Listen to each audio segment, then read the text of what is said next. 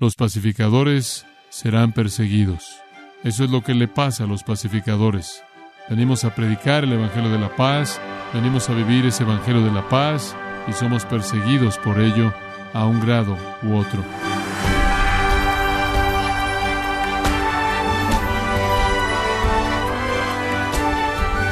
Le damos la bienvenida a su programa Gracias a vosotros con el pastor John MacArthur. Es fácil defender algo cuando el mundo está de su lado, pero si está tomando una posición para Cristo, acaba usted de ponerse en contra, en desacuerdo con el mundo. Puede permanecer firme. Y no solo eso, puede disfrutar de paz, de satisfacción, incluso felicidad, cuando está sufriendo por su fe. Bueno, para tener la respuesta, quiero invitarle a que nos acompañe a continuación con el pastor John MacArthur, quien continúa con la serie titulada Felicidad de adentro hacia afuera, en gracia a vosotros. Después de estudiar las bienaventuranzas, estas promesas de bendición, promesas de felicidad verdadera y profunda y duradera, después de estudiarlas y darnos cuenta de que son las cualidades características del hombre o la mujer en el reino de Dios, es fácil sentirse un poco inepto. Este tipo de persona que es pobre en espíritu, llorando por el pecado, mansa, teniendo hambre y sed de justicia, misericordiosa, limpia de corazón, pacificadora y perseguida, parece casi demasiado buena para ser normal, como si estuviéramos viendo a alguien en un vitral o algún tipo de estatua de piedra o santo de cerámica, en lugar de que sea alguien involucrado en la realidad de la vida diaria. Pero Dios no trata con santos de cerámica, Él no trata con farsas. Jesús aquí está presentando el retrato de un creyente, y a un grado u otro esto caracteriza a todos nosotros. Hay ocasiones en nuestras vidas cuando quizás es difícil vernos a nosotros mismos aquí, pero de hecho aquí estamos. Somos los pobres en espíritu, esto es, somos los que sabemos que estamos en bancarrota espiritual y si vamos a entrar al reino de Dios, no traemos nada excepto por nuestra necesidad y clamamos a Dios en nuestra pobreza por una salvación que solo Él puede dar. Somos aquellos que lloramos, llorando por nuestra situación, llorando por nuestro pecado, llorando por el juicio, reconociendo lo que nos espera, llorando por la separación de Dios que nos caracteriza. Y por lo tanto somos los mansos, no venimos soberbios y confiando en nosotros mismos, sino humildes y quebrantados, buscando salvación de un Dios misericordioso. Somos aquellos que reconocemos que no tenemos justicia, pero tenemos hambre y sed de ella. Somos aquellos que, habiendo recibido misericordia, podemos mostrarla a otros. Somos aquellos cuyos corazones han sido limpiados y hechos puros. Somos aquellos que en lugar de estar en guerra con Dios y el resto de la gente, nos hemos convertido en pacificadores porque hemos hecho nuestra paz con Él. Y como consecuencia somos aquellos que a un grado u otro sufrimos persecución por parte de una sociedad controlada por Satanás que rechaza a Cristo y que odia a Dios. Esta no es alguna identidad distante que debe ser alcanzada por unos cuantos electos. Esto es simplemente una descripción genuina de aquellos que son hijos de Dios. Cada uno de nosotros que de manera genuina es de Cristo, vino con estas actitudes, vino mediante este proceso, de tal manera que hemos sido transformados en personas que tienen estas bienaventuranzas. No siempre manifestamos la misma pobreza de espíritu o tristeza por nuestro pecado, mansedumbre o misericordia o pureza. No siempre manifestamos esa hambre y sed de justicia como debiéramos. No siempre somos el pacificador que debiéramos ser, pero ese es la naturaleza de nuestra vida. Esas son las cosas que nos caracterizan como hijos de Dios. Y en últimas, debido a que somos transformados, debido a que somos este tipo de persona, estamos en oposición al mundo que nos rodea y eso lleva al sufrimiento, eso lleva a dolor, problemas. Primero la pobreza de espíritu, la cual termina la rebelión y produce sumisión al rey. Esa pobreza de espíritu que se da cuenta de la bancarrota espiritual y se postra ante el rey para rogarle porque él muestre gracia, ese lloro que nos hace ver nuestro pecado, esa mansedumbre que por lo tanto sigue conforme evaluamos nuestra vida de manera apropiada, esa pasión que lleva un hambre y sed de justicia, después ese servicio que es misericordioso hacia otros, esa pureza de corazón que nos capacita para entender verdaderamente y conocer a nuestro Dios, esa paz que llena nuestros corazones y nos hace pacificadores. Todo eso concedido a nosotros por Dios en el asunto de la salvación, en una proporción u otra, produce una virtud que no solo está satisfecho y es bendecido y está feliz, sino que es contradictorio a todo lo que lo rodea. Y la realidad de tener una virtud como esa, un patrón de vida como ese, una disposición como esa en medio de las condiciones de la vida mundana, sin duda alguna, produce, a un grado u otro, oposición. Entonces no nos sorprende llegar a esta bienaventuranza. Los pacificadores serán perseguidos. Eso es lo que le pasa a los pacificadores. Venimos a predicar el Evangelio de la paz, venimos a vivir ese Evangelio de la paz y somos perseguidos por ello a un grado u otro. Ahora, conforme vemos esta bienaventuranza en el versículo 10 y su explicación en los versículos 11 y 12, únicamente quiero señalar tres características distintivas. Las vamos a llamar persecución, promesa y postura. Persecución, promesa y postura. En primer lugar, hablemos de la persecución. El versículo 10 es muy simple. La felicidad le pertenece a aquellos que han sido perseguidos por causa de la justicia, porque de ellos es el reino de los cielos. Y el versículo 11 simplemente lo personaliza. Bienaventurados sois cuando por mi causa os vituperen. No estamos hablando de alguien más, está hablando de ustedes. Y cuando os persigan y digan toda clase de mal contra vosotros mintiendo. Esto realmente es una bienaventuranza, como dije en el versículo 10, personalizada en el versículo 11 y explicada aún más en el versículo 12. Es una bienaventuranza porque tiene únicamente un resultado. El único resultado está al final del versículo 10, porque de ellos es el reino de los cielos. No hay un segundo resultado dado en el versículo 11, porque el versículo 11 únicamente es una personalización de la bienaventuranza del versículo 10, que viene a aquellos que son perseguidos por causa de la justicia. Hay una doble bendición aquí, pero únicamente un resultado. De ellos es el reino de los cielos. Eso significa que aquellos que son perseguidos por Cristo, aquellos que son insultados por Cristo, aquellos en contra de quien todo tipo de maldad es hablado falsamente debido a Cristo, por tanto dan evidencia de que pertenecen al reino del cielo.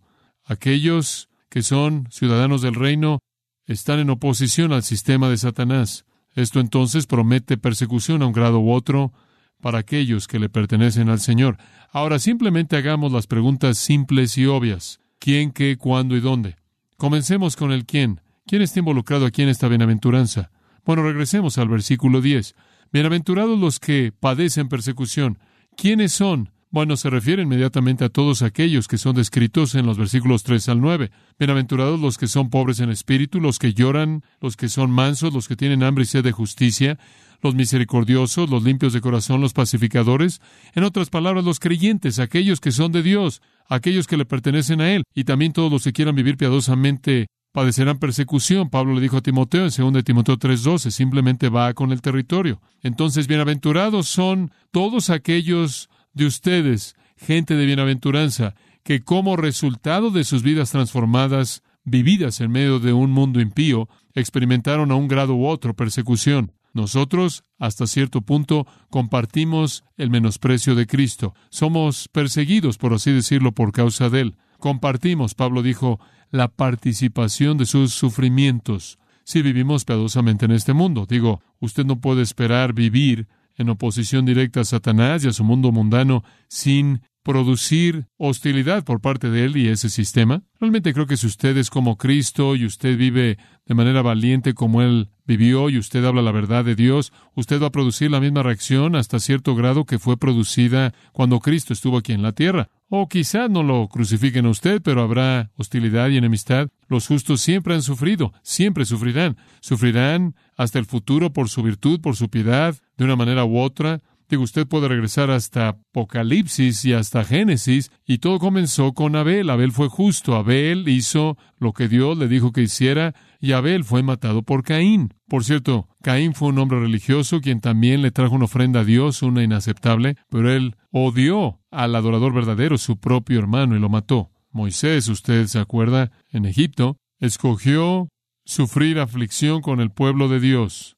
Hebreos 11, 25 dice, en lugar de hacer concesiones con Egipto, y así ha sido siempre.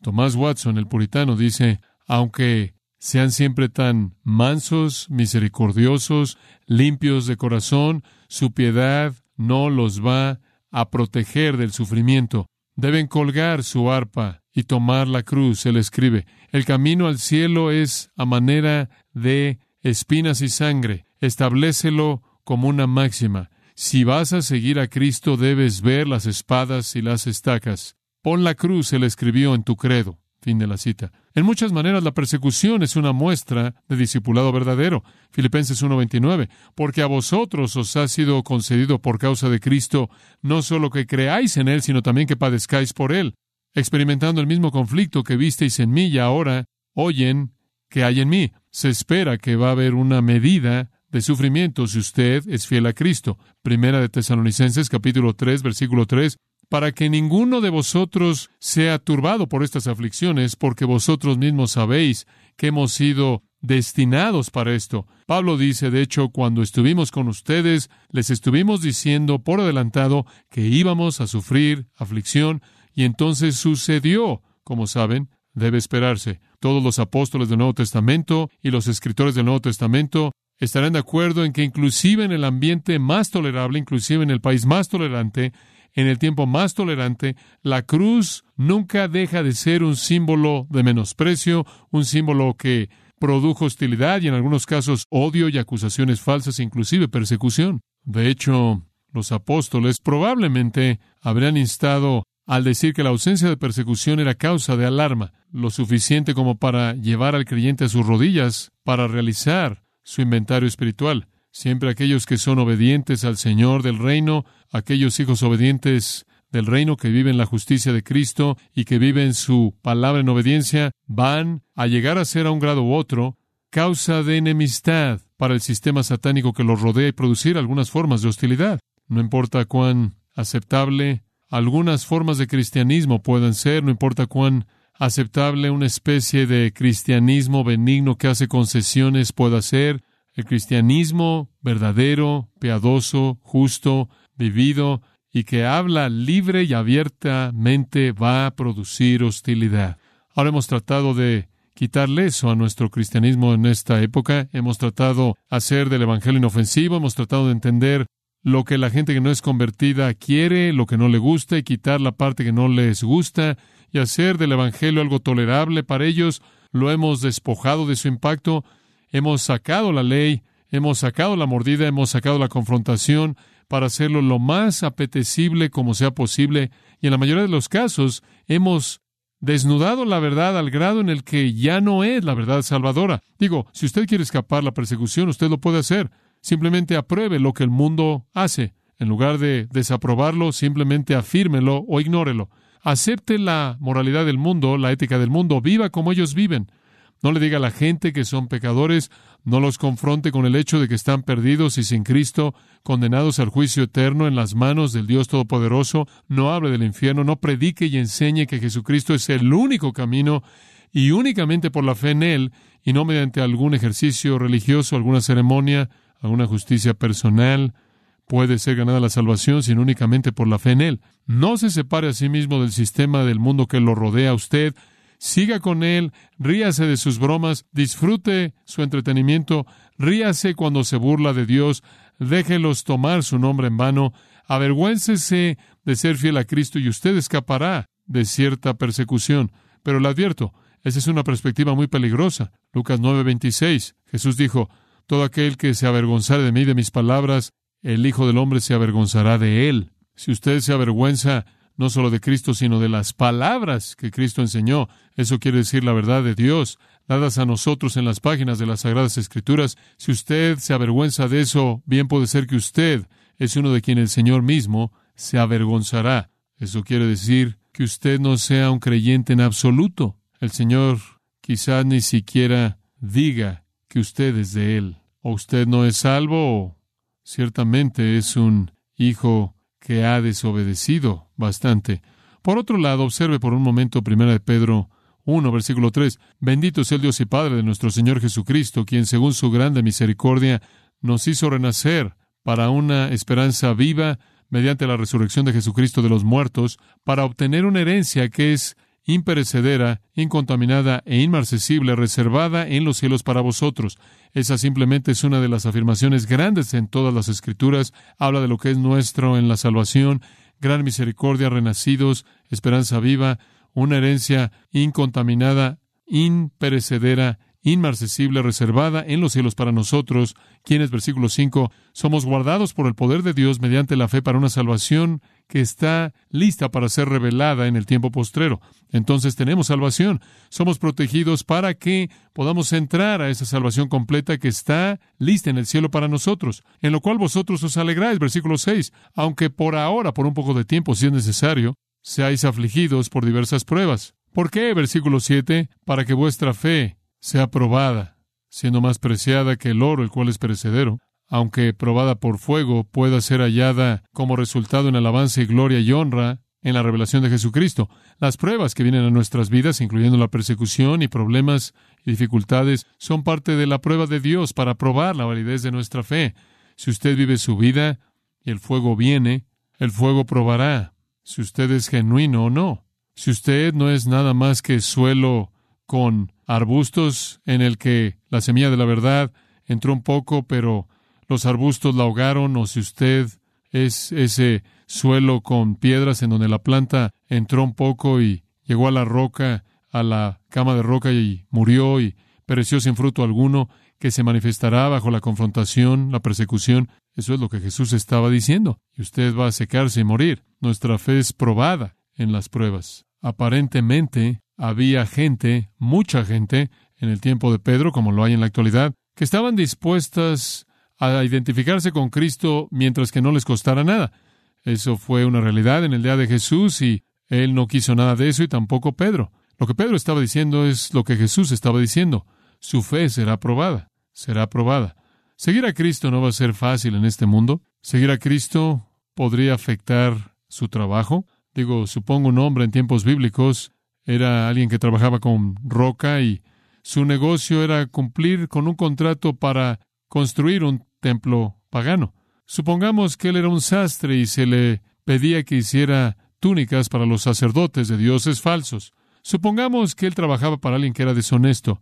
Usted entiende el punto, lo mismo en la actualidad. Difícilmente puede haber algún trabajo secular en el que algún tipo de conflicto como este no se produce entre intereses de negocios y lealtad a Jesucristo. Más de cien años después de los tiempos del Nuevo Testamento, un hombre vino a Tertuliano, el padre de la iglesia de esa época, y él tenía este gran dilema acerca de esto porque él quería vivir su cristianismo y él pensó que era casi imposible, y entonces él terminó con su ruego pidiéndole una solución a Tertuliano al decirle, ¿qué debo hacer? ¿Debo vivir? Y el tertuliano sabio respondió, ¿debes vivir? ¿Qué respuesta tan extraña? Lo que él estaba diciendo es que si mueres de hambre es mejor que si haces concesiones.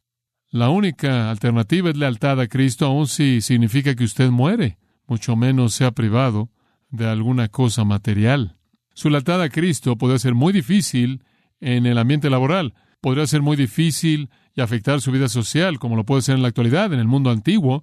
Si alguien realmente estaba entregado al Señor, entregado a Jesucristo, tenían una gran dificultad tratando de vivir la vida social de la que eran parte hasta su conversión. Digo, todos entenderemos eso en el contexto judío. Inmediatamente eran expulsados de la sinagoga, desinagogizados, lo cual era equivalente a la excomunicación, eran expulsados de sus propias familias. Pero inclusive en un mundo gentil había una consecuencia severa socialmente por venir a la fe en Cristo. En el mundo antiguo, la mayoría de los festivales, la mayoría de las celebraciones se llevaban a cabo en el templo de algún dios falso. Esos eran los lugares de reunión pública. Ahí era donde las fiestas y las celebraciones y los festivales se llevaban a cabo. Y en muy pocos sacrificios a los dioses falsos se quemaba el animal o los animales. De hecho, era común en las religiones falsas simplemente quemar la frente del animal sacrificado para que usted pudiera guardar el resto para comerse. Una especie de sacrificio simbólico quemado. Parte de la carne iba a los sacerdotes que estaban a cargo de la religión y partes de esta carne a los adoradores y hacían una fiesta para sus amigos. Entonces cuando usted iba a ofrecer algo a su deidad, usted lo quemaba un poco y daba algo de la carne a los sacerdotes y después tenía una fiesta enorme para todo el mundo. ¿Puede un cristiano ir a una fiesta como esa? Digo, esa era una pregunta seria. Inclusive en una comida común y corriente que comenzaba con una copa de vino que se llenaba en honor a los dioses. ¿En qué lugar encajaba un cristiano en una situación como esa? Usted tiene que estar preparado para estar solo en la multitud, cuando usted seguía a Cristo y como dije, también podía afectar su vida en el hogar. Cuando un miembro de una familia recibía a Cristo, la puerta se le cerraba. Jesús dijo que Él vino a traer una espada y a separar las relaciones familiares. Con frecuencia la gente tenía que escoger entre aquellos que eran más queridos para ellos y a Jesucristo, y cuando escogían a Cristo básicamente eran aislados de sus familias. Además, los castigos que tenía que enfrentar un cristiano iban mucho más allá de la descripción por lo terrible que eran.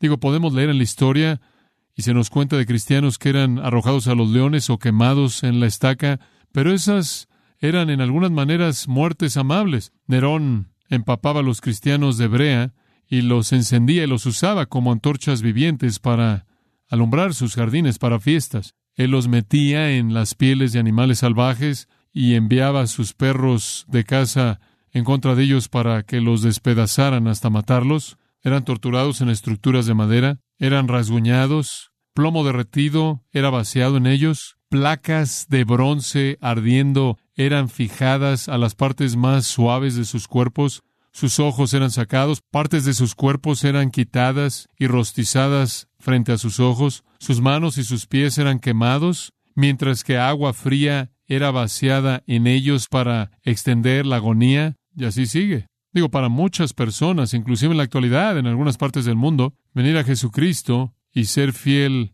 a Él significaba persecución severa. Los romanos, claro, acumularon acusaciones falsas contra los cristianos, los calumniaron diciendo que eran caníbales, los calumniaron por inmoralidad, los acusaron por tener fiestas de amor, las cuales decían ellos eran orgías de lujuria, los calumniaron por iniciar incendios, recuerdan que ellos siempre están hablando del juicio de Dios, que Dios juzgó por fuego y entonces los acusaron de revolución, siendo incendiarios revolucionarios, e inclusive fueron acusados de quemar Roma, los acusaron de destruir familias, los acusaron de rebelión política y religiosa, y como puede ver, el imperio romano se extendió de lo que conocemos en la actualidad como Gran Bretaña hasta el Éufrates, hasta la parte norte de África. Estos cristianos por todos lados fueron expuestos a un grado u otro este tipo de actitud. El emperador, claro, era un dios en las mentes de la gente, y él demandaba que se le rindiera una honra divina, y templos fueron construidos a su divinidad. Comenzó lentamente, pero eventualmente se desarrolló, llegó a ser una adoración completa en la que adoraban al emperador y se volvió un componente religioso que unificaba al imperio romano. Se volvió obligatorio y una vez al año todo mundo tenía que ir y ofrecer incienso a la deidad de César y decir, César es Señor. Bueno, los cristianos se rehusaron a hacer esto. Cuando un hombre ofrecía su incienso y decía, César es Señor, él recibió un certificado llamado alabelis. Él podía llevarlo por todos lados y probar que lo había hecho. Claro, los cristianos se rehusaron a conformarse, escogieron a Cristo, se rehusaron a hacer concesiones, se volvieron disidentes, un grupo de rebeldes, grupos de deslealtad que amenazaban la solidaridad del imperio, amenazas para César.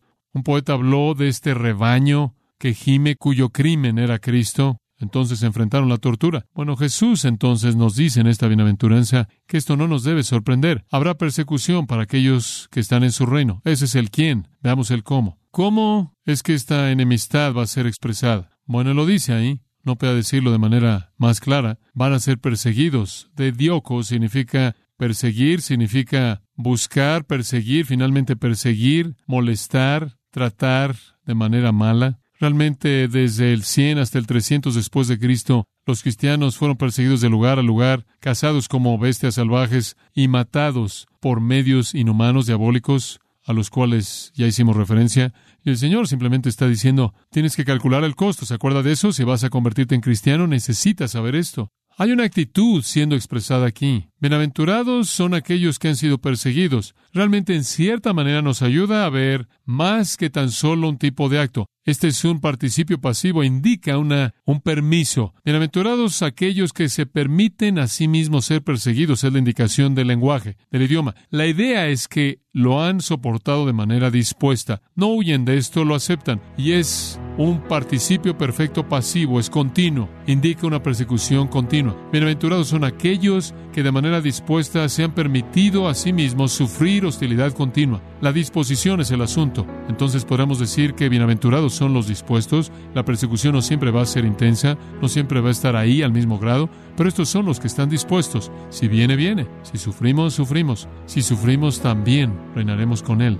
A. W. Pink escribió, es una prueba fuerte de depravación humana que las maldiciones de los hombres y las bendiciones de Cristo se pueden encontrar en las mismas personas. ¿Quién habría pensado que un hombre podría ser perseguido y vituperado y que se diga en contra de él todo tipo de maldad porque él es justo?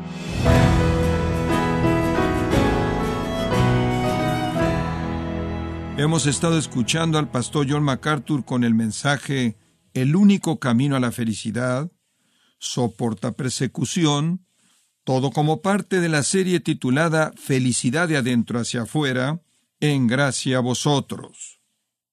Estimado oyente, permítame compartir esta carta que nos envió Julio Rubalcaba de Nogales, Sonora, México, quien dice lo siguiente. Al Señor sea toda la gloria, honra, el honor y el poder, al permitir que gracia a vosotros pueda compartir las enseñanzas de nuestro Señor Jesucristo. Soy Julio Áviles de Nogales, Sonora. Cada día expongo mi vida a la luz de las Sagradas Escrituras y a las predicaciones del pastor MacArthur. Dios me ha bendecido mucho en todos los sentidos. Gracias a la exposición de solo escrituras de MacArthur, mi vida va encaminada hacia la santidad de Dios.